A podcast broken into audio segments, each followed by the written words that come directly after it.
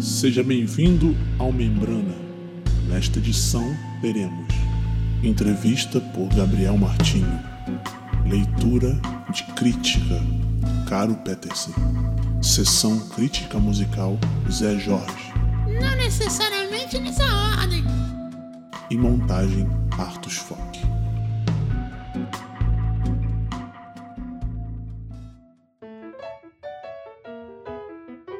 Críticas musicais do Zé Jorge. Vou te contar que a primeira vez que eu ouvi Alice Caymmi foi através de uma propaganda do Instagram da música Louca. Claro que ler o sobrenome Caymmi já te remete a uma atenção distinta, infelizmente. Coisa de aristocracia artística, do ranço dinástico hereditário que nos países com história de colonização tornou-se reserva de mercado. Cada dia que passa, percebo que o tempo é o maior curador das artes, a peneira do sensível. Mas vamos voltar ao que interessa. Alice Caymmi e seu álbum Electra. Ah, sim. Não tinha dito que o assunto era esse, mas é. Escutei o álbum Electra dentro da lista de álbuns de 2019. É, é uma questão co- complicadíssima mesmo. É uma questão, uma questão complicada, né? Complicadíssima. Fugindo completamente dos outros trabalhos anteriores, Alice grava um disco apenas piano e voz com Itamara Sieri, pianista que vem de uma escola da MPB clássica. A primeira faixa do disco me lembra os arranjos de César Camargo Mariano. Lembrei do piano e voz com Pedro Camargo. De alguma maneira, o piano delicado junto à voz cortada da Alice dão ao disco uma força de autenticidade. As músicas escolhidas para o disco, na maioria, são de compositores consagrados, que foge também da poética mais simples dos outros discos, onde ela vinha trazendo uma roupagem pop e aproxima pela primeira vez seu sobrenome de sua tradição. A faixa que mais desponta de todas é um fado com poema de Reinaldo Ferreira, que Alice canta com sotaque português lusitano e que a interpretação é de longe a mais equilibrada do álbum, apesar de que a versão da Amália Rodrigues seja um cânone ocidental. A faixa do clássico de Walter Franco, Me Deixe Mudo, é outro ponto forte do disco, que homenageia o compositor paulista que veio a falecer meses depois que o disco foi lançado. Inclusive, as novas gerações pouco conhecem o genial Walter Franco, e isso é um ponto muito belo deste novo disco de Alice Caymmi. Se você gosta de um piano e voz, acho que provavelmente vai gostar do disco da Alice. Apesar de que, ao meu gosto, a voz da cantora começa a me enjoar a partir da terceira, quarta música. Electra é o disco que Alice, pela primeira vez, flerta com uma poética mais profunda, com um tipo de canção que exige outro lugar da interpretação. Como teste na trajetória da carreira, me parece bom, com mais pontos positivos do que negativos, nessa que pode ser uma virada de fase. Fiquem agora com Gabriel Martinho entrevistando Tiago Rosas. Começando com mais uma versão dessas conversas gravadas em período de quarentena durante esse coronavírus que está internacionalmente, globalmente atacando nossos pulmões e nossa maneira de se relacionar, nossos afetos, como como manter a rede aquecida e conectada, né? Nesse momento de hiperconectividade, mas sem filosofar demais, hoje eu tô trazendo aqui um companheiro amigo, o Thiago Rosas, né? Que é um cara, porra, que eu admiro já, de tão pouco tempo que eu conheço, já admiro bastante. Tem um trabalho aí de canção, né? Canções próprias, autorais e na correria fazendo várias coisas ao mesmo tempo, não só a música, mas como professor, como jardineiro, roceiro, fazendeiro. Nossa senhora! E aí, querido? Como é que você tá? Tudo bem? Salve, meu parceiro Gabriel. Pô, tá tudo na paz, cara. Um prazer estar aqui, da minha rocinha aqui, que não é fazenda não, é rocinha mesmo, um sítiozinho, sítio Boa Vista, Boa. diretamente de Prata, Prata dos Areias, em Teresópolis. Eu pedi pros deuses, fôlego, fôlego, e guardei meus ares, fôlego. E como é que essa quarentena aí te pegou aí? Você tá conseguindo lidar bem? Como é que tá isso aí pra você nesse momento da vida? Então, cara, é, há uns três anos atrás, esse ano, em outubro desse ano, se completam quatro anos que eu alugo essa casa aqui, eu e a, eu e a Paula. E, cara, nunca fez tanto sentido como agora, é, nessa quarentena, é, a gente ter vindo para a roça, né? Ter saído do Andaraí, do apartamento que a gente tinha lá de família, que a gente morava sem pagar aluguel, e, e ter optado por vir para a roça, sabe? Porque se antes já, já fazia muito sentido, agora então, cara, nossa, assim, a quarentena, claro que está afetando a nossa vida, mas a gente está assim vivendo muito bem esses dias, é, trabalhando na terra, tomando banho de rio, saindo, é, encontrando os vizinhos assim com alguma distância, mas né, tendo um nível de, de socialização também. Aí eu queria falar, começar mesmo a falar do, do, seu trabalho, assim, nesse sentido eu vejo muito uma influência de uma tradição cancioneira, né, da canção, que eu acho que isso esbarra em duas coisas, né, o cancioneiro tem a coisa do compor a própria, é, encontrar um lugar para a própria voz, um, para o próprio ritmo, né, para a própria forma de dizer as coisas, o cancioneiro ele encontra, parece que um lugar único de expressar através da música, da fala, né, da palavra cantada, qual é a relação sua com esse espírito cancioneiro? Assim? É, eu acho que a sua percepção é boa. É, é, eu também me vejo nesse lugar, cara. É, eu aprendi a tocar violão com 11 anos de idade. É, a primeira música que eu apresentei foi aquela do Roberto Carlos, eu não sei qual o nome. Ah, eu vim aqui, amor, só pra me despedir. As últimas palavras. Aí tinha um dedilhado no violão e um baixo que ia caindo. E uma, cromaticamente, assim, um, um, um tinha uma, um drama ali no baixo rolando, bonito pra caramba, assim. Meu pai que me ensinou isso. E desde então, é, desde que eu aprendi essa musiquinha e fui aprendendo outras, eu, assim de cara, já comecei a fazer canção eu assim que aprendi o violão para fazer três acordes ali, eu já fiz as minhas próprias canções. Com 11 anos eu já compunha, 12 anos, 13 anos então eu já estava fazendo muita música. E... e você lembra de uma primeira canção assim que marcou e que você saberia tocar? Só um Pô, trechinho? com assim? certeza. Deixa eu ver aqui, calma aí, peraí. Eu morava numa, numa vila, numa vila industrial né, no interior do Pará, na Vila dos Cabanos, uma, uma, uma cidade projeto da Vale. Né? Meu pai era engenheiro da Vale e eu morava lá nessa. Eu cresci, passei parte da infância lá. E eu fiz uma música para essa cidade né, que eu morava. E a, a música era assim. Eu moro na vila, que tédio. Eu moro na vila, não tem prédio. Eu moro onde o vento faz a curva. Eu moro onde não existe carro, mas existe rua. Aqui não tem morro nem favela. Aí, aí por aí vai. Ela, ela ia falando umas, umas, umas, umas percepções infantis aí. É, enfim, adolescente, na verdade era a Sociedade Anônima. Porque a, empresa que meu pai trabalhava. Dos poetas? Era, então, era, era Albraz SA. E a gente descobriu que era Sociedade Anônima, né? É, e, a gente entendeu depois que esse A era esse S barra A significava isso. E a gente chamou a, a banda de Sociedade Anônima. E aí, enfim, foi início de tudo.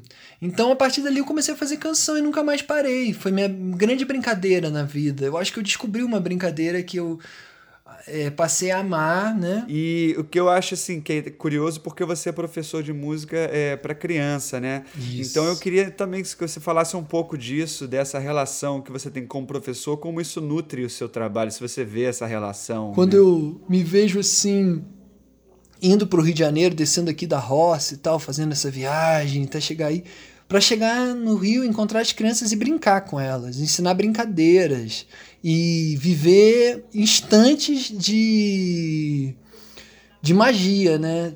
Muito proporcionado pela música, porque a música é isso, né? Essa vibração aí misteriosa que bota a gente em outra dimensão, né, cara? Eu recebi esses dias, é, eu estou fazendo videoaulas para uma das escolas onde eu trabalho. E aí eu, eu recebi um vídeo de uma das famílias é, retornando, filmou o filho vendo a minha videoaula, né? A, a, a música que eu gravei, a brincadeira que eu gravei.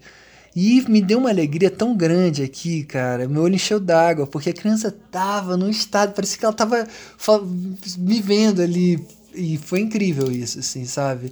Eu acho que essa dimensão, assim, do sagrado, de trazer, de tirar a gente um pouco daqui e levar a gente para algum outro lugar, é, eu me, me é, é, alimentado nesse trabalho da educação infantil, sabe? Eu lembro como é importante cantar, como é importante a gente estar tá vivo, né? E tem alguma canção que nasceu desse processo assim de trabalho com criança que você gostaria de mostrar assim? Cara, tem, com certeza. Assim que eu comecei a trabalhar, mais uma vez eu muito abusado, né? E muito ousado, comecei a fazer as minhas canções, né? Isso já tem alguns anos, uns sete anos, eu acho. Vai fazer oito anos que eu trabalho com isso. E logo no início eu falei, não, eu vou fazer as minhas canções. E uma das primeiras que eu fiz que eu gosto pra caramba é essa aqui. Caminhando, caminhando, sinto o chão. Abro os braços para o mundo, sinto o coração. Subo uma montanha, vejo um gavião. Vou voando pelo mundo com meu violão. Quantas borboletas eu já vi voar. Chuva boa para me molhar. Vou pegar o sol com a minha mão para te dar. Que isso, arrasou demais. essa, essa eu tenho um bom carinho por ela, cara. Que linda. E... E alguma é... desse disco, por exemplo, a Outro Neném, tem alguma relação com isso ou é mais com o filho? Não, Outro Neném é, é de fato o, o Crenças e Tramas, as letras do Crenças e Tramas são letras assim que realmente vieram de um momento da minha vida bem assim claro que elas não são não estão limitadas a isso mas elas elas dialogam né acho que a matéria prima delas é bem a minha vida assim daquele instante né nesse instante né, que eu estou vivendo. Então é bem referência a, a, essa experiência da paternidade e tal. Essa canção aqui eu nem tinha tido filho quando fiz, né? Eu nem sabia que criança era um bicho tão trabalhoso assim como é. Então dá uma palhinha do outro neném então pra gente. Vou dar.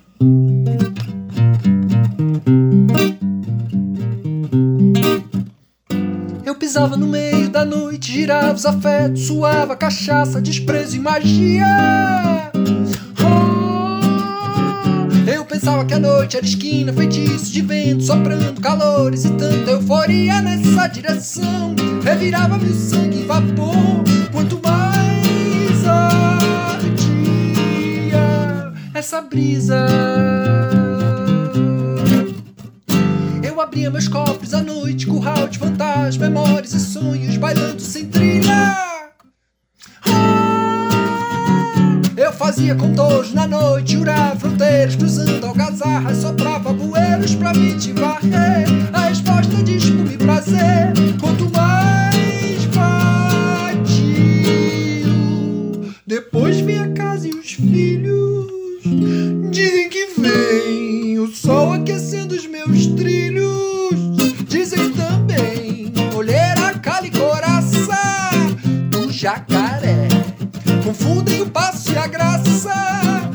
e escalda-pé alivia.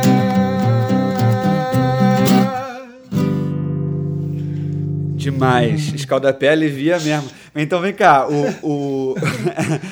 O que, que tu acha que é mais difícil, parir um filho ou parir um álbum? Epa! Cara, olha, são, são complexidades diferentes, cara. Assim, olha, é, o, o, o, tem, tem uma, uma vantagem muito grande, assim, em parir um álbum, que ele já nasce de perna e braço e sai pelo mundo voando já. O filho não, né? Então, é, o problema do álbum é que ele exige muitas pessoas envolvidas, né? É uma grana e tal. Mas é, parir um filho, cara, é uma experiência assim, né? Eu não pari, né? Minha mulher pariu, mas a Paula pariu e eu acompanhei, eu assisti ao parto, né? Tive presente. Cara, é uma experiência muito forte, assim. É alguma coisa assim. Acho que próximo a isso deve ser só morrer mesmo, porque é muita, muita força, assim, é uma coisa de outro mundo mesmo. Então não tem nem comparação com nada, assim, sabe? Verdade. Você trouxe aí uma questão interessante, que é a, relação entre o nascimento e, e a morte, ou a experiência de quase morte também, né? Que você parece que teve aí uma situação muito grave é, hospitalar remete talvez um pouco à situação que a gente está vivendo agora desse vírus que leva as pessoas à falta de respiração, né? É, cara, é curioso. E se isso cara. inspirou alguma música também, né? Ah, não, tudo inspirou, né, cara? A, a, inclusive a morte do Manuzinho, nosso filho, é, também inspirou a segunda canção do disco, chama Além do Azul. É um diálogo. É, é, uma, é uma canção que eu comecei a escrever antes do parto do Manu a letra e depois a gente perdeu o Manu e depois eu, eu me dei conta que eu estava escrevendo algo que tinha muito a ver com tudo aquilo. Olha que louco é, os versos. É, Toda lei suplica o que virá. Dessa vez não pode se aplicar. A trama que amarra a nossa dor. Para escapar, eu decretei o fim sem começar. Fiz valer o tempo circular é, na trilha que abriga o nosso amor. E aí eu parei. E aí veio o trabalho de parto e a gente perdeu ele antes do trabalho de parto. E depois eu me dei conta, eu falei, cara, olha essa música. Não, agora eu vou ter que terminar ela. Depois, né, que eu passei pelo luto, enfim. Eu falei, cara, ela tava falando sobre isso. Enfim, é muito doido, né? Então, Crenças e Tramas tem essas coisas. E depois que a gente perdeu o Manu, eu, cinco meses depois, eu tive uma doença autoimune neurológica é, chamada Guillain-Barré é, e ela ficou comum, mais comum esses últimos tempos de zika, dengue, chikungunya, ela pode ser uma uma consequência dessas doenças, né? Eu me vi de repente na emergência do Hospital Federal de Bom Sucesso, sem me mexer, progressivamente é, perdendo os movimentos e a respiração muito fraca e até chegar ao CTI e ficar lá em observação, porque a qualquer momento poderiam me botar no respirador, né? Como é o caso agora da, do corona, né? Poderiam me entubar lá para fazer a ventilação mecânica, né? Mas graças a Deus eu não precisei disso. Te bota meio que numa outra dimensão, que as pessoas. que a gente não tá aqui, eu agora e você, a gente tá bem, né, cara? A gente tá aqui conversando com saúde, com algum conforto, né? A gente tá bem de repente viver esse outro lado da moeda tão forte assim de não estar bem de de opa agora. E cara para mim um grande aprendizado foi assim ter calma e, e aceitar em alguma medida né as condições como estão no momento e entregar um pouco sabe? Olha não, não tenho as redes. Mais uma vez né já tinha perdido um filho e tal. Eu falei, cara, é, é meio que entregar um pouco e, e, e, ver o que a vida vai trazer, né, cara? E, e, assim, não sei se é porque eu sou meio dramático. Bom, mas fala, fala. Não, mas essa aí inspirou a Fôlego ou não? Cara, então, Fôlego, eu teve um dia que eu saí muito inspirado de um ensaio com o Lucas e o Hugo. Lucas Fixel toca bateria no disco e Hugo Noguchi. É, Hugo Noguchi eu conheço desde essa cidade lá no Pará, da Vila dos Cabanos, olha que curioso. E eu saí muito inspirado, acho que eu tinha mostrado para eles outro neném, e eles tinham sorrido bastante, se divertido cantando. Eu falei, opa, essa canção foi legal, vi que eles gostaram e tal. Aí eu falei, poxa, acho que eu vou fazer uma outra canção assim, alto astral no disco. Eu lembrei de um sonho que eu tive lá em Bom Sucesso, no Hospital de Bom Sucesso, que eu sonhei com a Paula. Eu sei que eu tava debaixo do, de um mar, assim, escuro, cheio de escombros e tal. E eu tava nadando com ela. A gente tinha virado uma espécie de, de peixe, sei lá, de sereia, e a gente nadando junto. E ela, acho que indo um pouco na frente ou atrás, não sei. A gente explorando tudo aquilo. E debaixo d'água. E de repente, aquela falta de ar, a gente subiu, subiu, e saiu da água e se beijou, assim, sabe? E e, e aí fôlego, falei, e aí foi fôlego, aí veio todo. cara, e aí veio essa parada do fôlego. O fôlego vem disso, e aí eu vou misturando, né, cara? Eu tava lendo na época um livro que me inspirou muito em várias coisas no disco, sabe? Que é Hermenêutica do Sujeito, do Foucault. É, esse livro veio a calhar muito bem, assim, sabe? Porque essa coisa do cuidado de si, enfim. E aí eu descobri que a, a, uma das práticas dos estoicos era é, a, a, coisa do fôlego, da respiração, né? É você aprender a lidar com a falta de ar, né? E, cara, eu achei isso maravilhoso. É, falei, a meditação cara, é isso, é, ah, é isso. Eu, Toca uma palhinha do fôlego. Falei, cara, Toca uma palhinha do fôlego. Vou, vou então. sim. Vambora, vambora.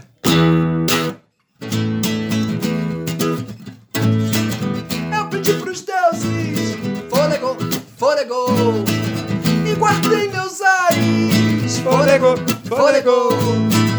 Na hora das dores. Fôlego, fôlego. Fico por um triz. Fôlego, fôlego. Corredores tão lotados. A saúde a gotejar. Nos anseios encalhados. Me revi.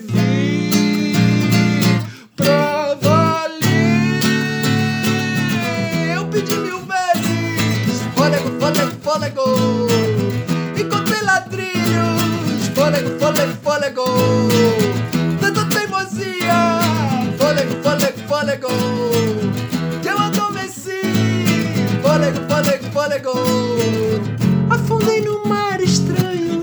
Nos escombros vi teu rastro. De repente, num abraço, eu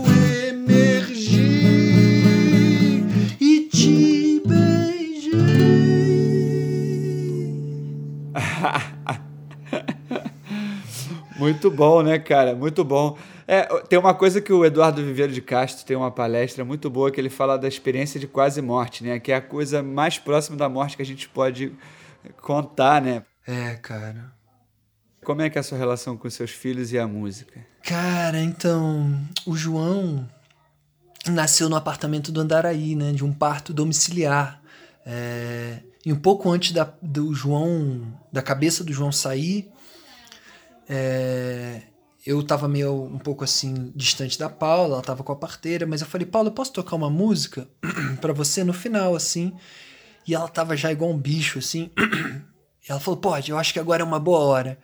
E eu toquei uma versão do, do Beautiful Boy, do Gil, que a Manhana canta, né? Que é Quanto mais você ri, o monstro vai fugir pra longe, o papai tá aqui. Filho bom, filho bom, filho bom, filho bonito.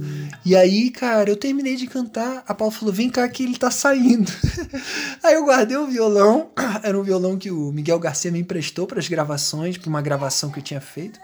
E aí guardei e o João nasceu, cara. Foi exatamente assim. Caramba. O João é extremamente, é, o João é extremamente musical, cara. E ele é muito musical. Tem uma caixa de som aqui enorme. A relação deles com a música é muito grande, assim. E tem alguma é, coisa que você já tá compondo com ele, assim, mesmo brincando?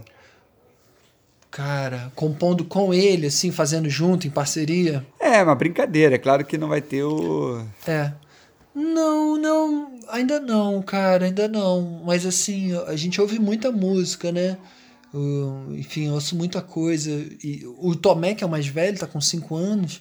É, eu toquei muito para ele na barriga. E o Tomé também é muito musical e ele já tá com essa sacada das células rítmicas, assim, ele já tá criando levadas rítmicas, ele já cria rimas, sabe? O Tomé, sim, já já está num processo já de criação de música, né? Ele já cria suas pequenas frases musicais. Esses dias ele fez uma frase e ficou repetindo. Eu falei, para de falar isso, Tomé. Ele falou, não, mas é minha música. Eu falei, opa, desculpa. Aí, tava, sabe? E era uma frase Brincadeira é tipo, é coisa pai, séria, né? É, exatamente, exatamente. É, enfim. É, cara. Mas eles são muito musicais, os dois, cara. Pô, mas que lindo isso. É, toca só, só mais um pouquinho dessa palhinha dessa que você tocou para ele. Achei, tá. achei lindo, achei lindo. É lindo, é lindo, é lindo. A versão do Gil. Quanto mais você ri, o monstro vai fugir pra longe. O papai tá aqui. Bonito,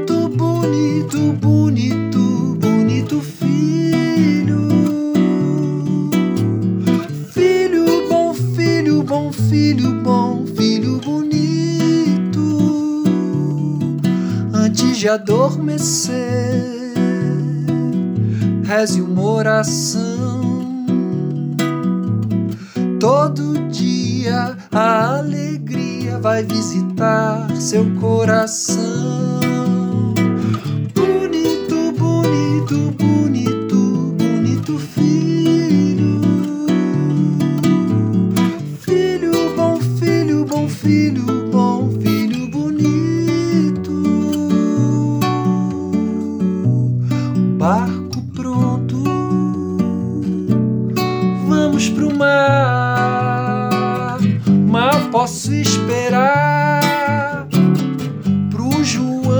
Crescer.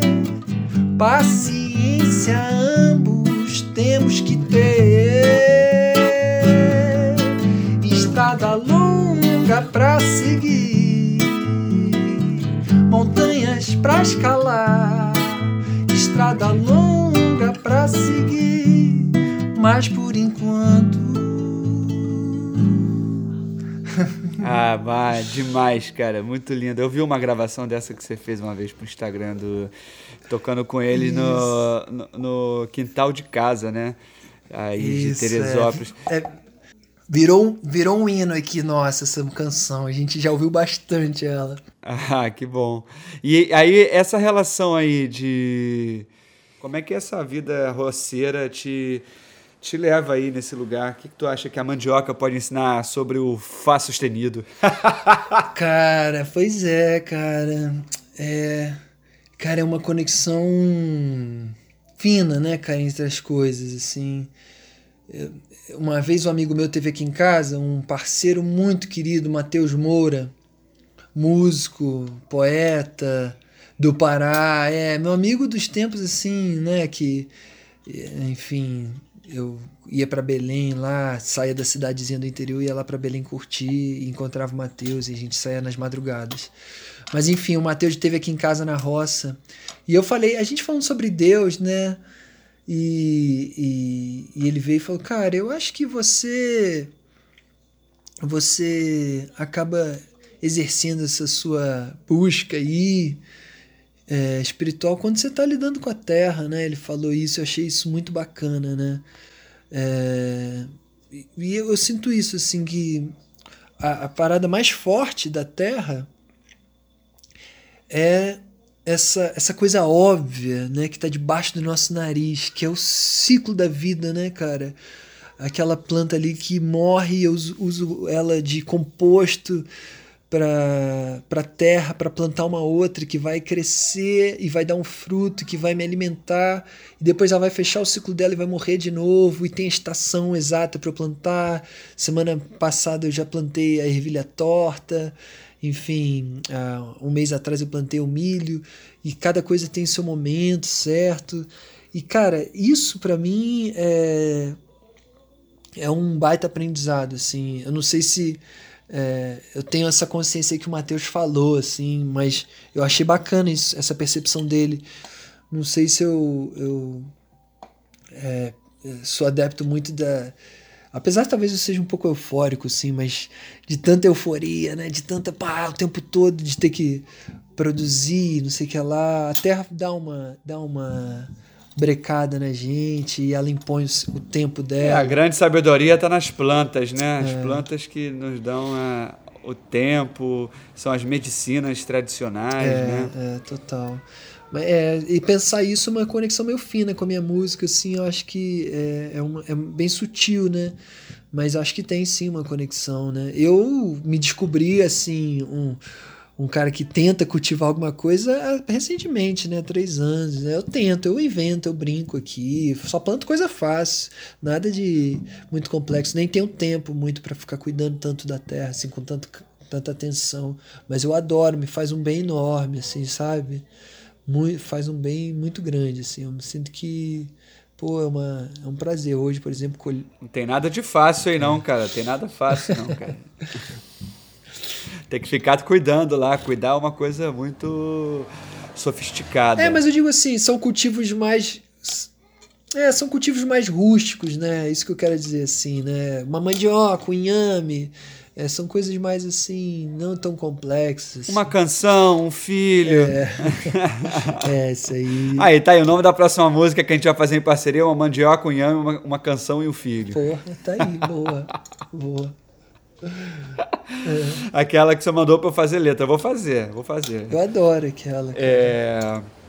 Eu queria te perguntar, cara, se você acha chatice esse papo de tradição, né? Essa coisa que se a música, a arte, ela busca uma tradição, ela romper uma tradição. Como é que você vê a tradição da música na sua busca musical? Você acha isso importante ou você não tá nem aí pra isso? O que, que você acha? Cara, então, eu não, não sou um pesquisador, assim, não tô muito por dentro de, né, assim, não tenho um, um, um panorama tão claro assim. Tem um panorama mínimo, né, da canção brasileira, assim, uma coisa básica.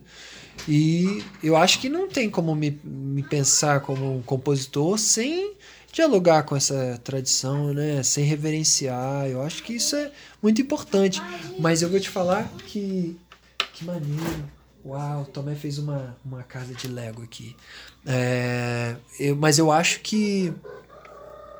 Mas eu acho que uma coisa que me motivou muito no, no Crenças e Tramas, né? Que é um disco que, por mais que tenha nascido relativamente rápido, eu já vinha matutando ele há tempos na minha cabeça, em momentos em que eu não poderia, podia fazer um disco, mas pensava o que, que eu me interessaria na canção era uma coisa também de enxugar um pouco uma retórica que eu acho que talvez a, uma, uma, uma- geração, a minha geração atual, uma parte dela, né, de pessoas que fazem canção, é, acaba pegando essa tradição da canção brasileira e, e eu acho que não dialogando talvez de uma forma tão interessante assim às vezes, sabe? Eu acho que fica um pouco uma retórica é, viram às vezes uns, uns lugares, eu tenho essa sensação, né? Não quero soar arrogante nem nada, mas eu, isso me motivou a criar né, essa sensação. Estou falando isso por isso. É, de que às vezes tem lugares fáceis é, na canção é, que, que é feita de você pegar elementos é, de uma brasilidade, sabe? E, e, e, e às vezes criar uma coisa que eu acho meio vazia, às vezes, artisticamente, esteticamente, sabe? Que não, não tá. Não é nem vazio. Acho que vazio não é a palavra certa, mas um- que não tem muita relevância. Mas falta uma inventividade. É, né? mas falta, é, mas falta, falta uma, inven- uma inventividade, falta correr um risco, né? Porque é é muito bom a gente correr riscos, né? Eu acho. É muito saudável a gente se arriscar, né, cara? Concordo plenamente. Trazer uma, uma verdade para a composição da, da sua própria existência, da sua experiência É. com a música. E não tentar reproduzir alguma coisa que já está aí. É, é, sei lá, é ruim também ficar falando assim como se eu tivesse um caminho para como criar. Não é isso, mas eu tenho um caminho que eu não, não quero, né? Um caminho que, que é meio que eu sei o que eu não quero. Era meio assim que eu parti para a criação desse disco. Olha, eu sei que eu não quero soar assim. É, por isso um arranjo bem simples, né? De, de baixo, violão e bateria, além de uma contingência da vida, não ter possibilidade de fazer um, um disco super arranjado, pá, pá, pá, de também criar um discurso ali coerente e. e- Onde você pode estar integramente. e- Né? é, é, enfim, eu, eu sinto isso, que. Que tem. A, a tradição é maravilhosa, né, cara? É uma, a gente tem muito. A gente. Acho que é a coisa mais valiosa das, das coisas que a gente tem é a música, né, brasileira, né, cara?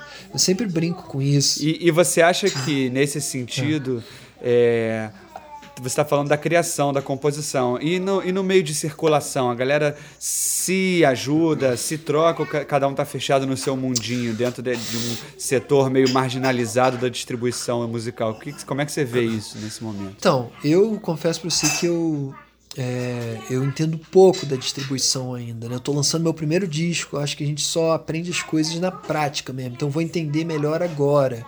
Mas eu já tenho visto movimentos muito bacanas de vários compositores da minha geração unidos em coletivos, né? A própria, o próprio selo por- pelo qual tô lançando, que é os Cantores Del Mundo, é isso, né, cara? É uma, uma união de trabalhos ali na cidade, o Art Fock e o Gui Marques, é, trabalhando para para juntar essa galera, né, e dar uma voz, ver se todo mundo junto a gente ganha uma voz, que é tão difícil, né?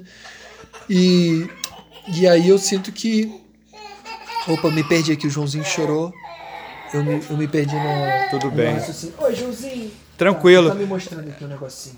Tá, vou tapar pra você. Então, vam- vamos fazer, vamos fazer uma, uma versão final de alguma música que você pode tocar com eles aí, ou com o Tomé, e a gente fecha aqui, cara, porque eu acho que chegamos num momento É. bom. É, não, é isso.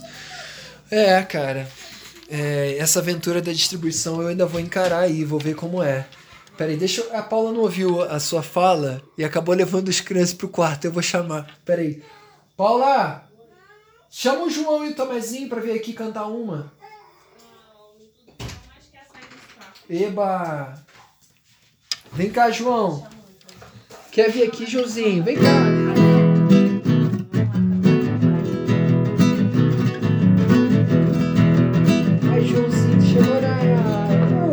Quer ouvir, quer o fone. Vou passar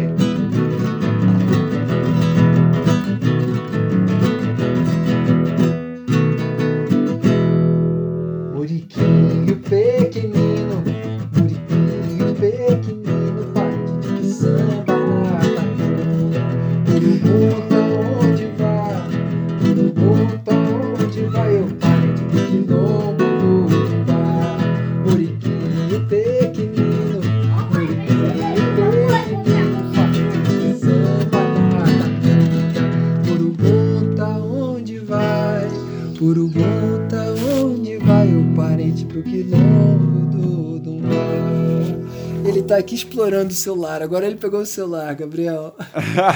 O João, Joãozinho ouvi- Ah, ele ouviu muito essa canção, cara. Ele adora ela. Ele ficou aqui dançando.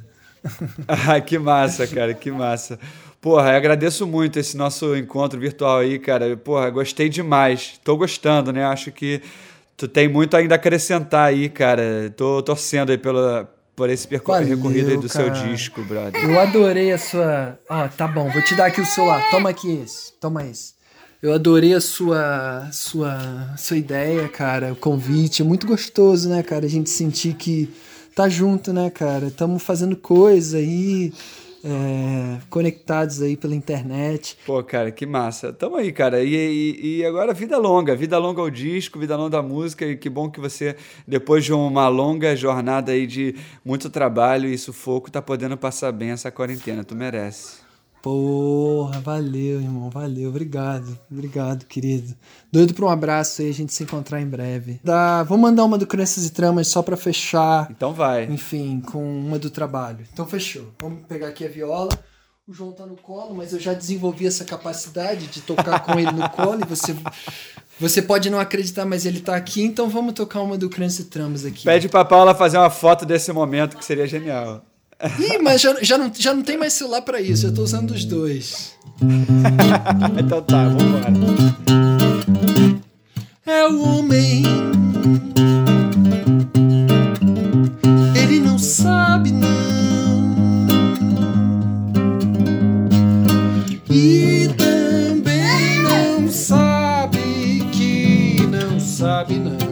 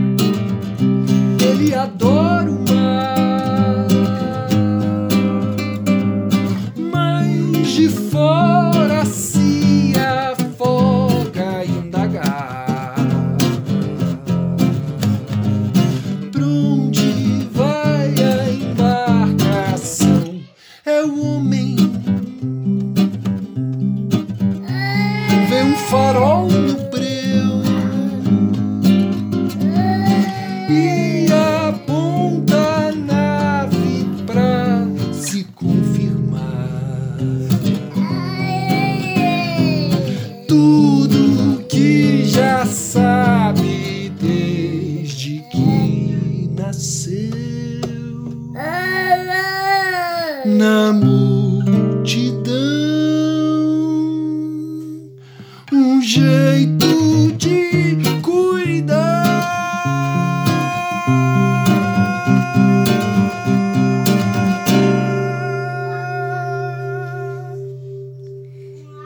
Arrasou, mano. Obrigado aí, muito bom. Valeu, queridão, bom demais. Esse é o podcast Membrana. Aqui a gente te convida a perceber as fronteiras sutis dos sons.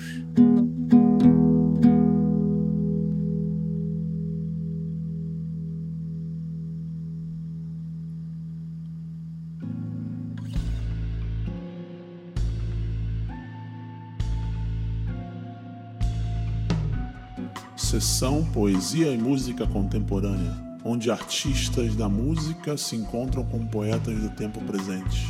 Hoje teremos a presença de Cadu Tenório e Eike Pimenta.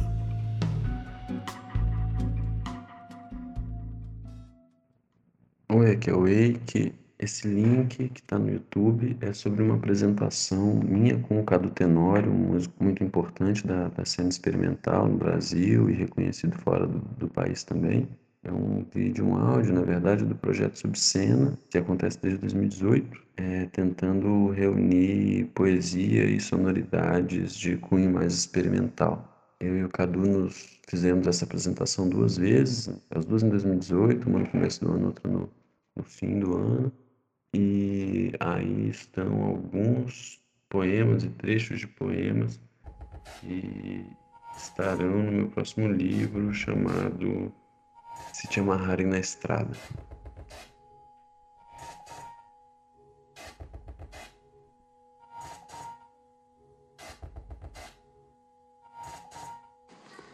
Cigarro. Um casulo adoeceu na jabuticabeira, mole e perfurado por insetos. Nem ela dá jabuticabas. Sem sol, o pé de lima cultiva espinhos. Como a folha apanha sol para o inhame, que não cozinha nem seca, incha a língua em seu veneno. As borboletas, manchas pretas em pompons pink servem para pôr ovos, depois furos, depois casulos na tiririca que o calcário estendeu. Como as cigarras explodiram sem cantar de tão pequenas servem de broche as laranjeiras enquanto voam e enquanto secam alfinetadas toda cigarra é duas menos uma. Aqui não viu as asas. Aqui quase viu as asas. A quem faltou um par de vidraças fundidas em chumbo que são asas. O lado esquerdo petrificado, olho, patas, asas incompletos. Do olho direito maduro, viu os vagalumes armarem couro o verão gritar grosso das nuvens, os beija-flores engordarem e as plantas que não têm porquê. Até que as saúvas, as lavapés, se esquivem dos espinhos e desfaçam a cigarra incompleta, a que nunca se desfez da casca a que se desenterrou à toa, a que não soube do amor, a que nunca viu as árvores de cima.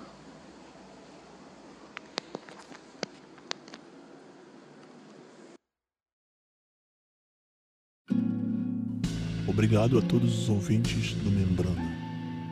Até a próxima, pessoal. Entrevista por Gabriel Martinho. Leitura de crítica, Caro Petersen. Sessão Crítica Musical, Zé Jorge. Necessariamente nessa ordem. E montagem, Artus Fock.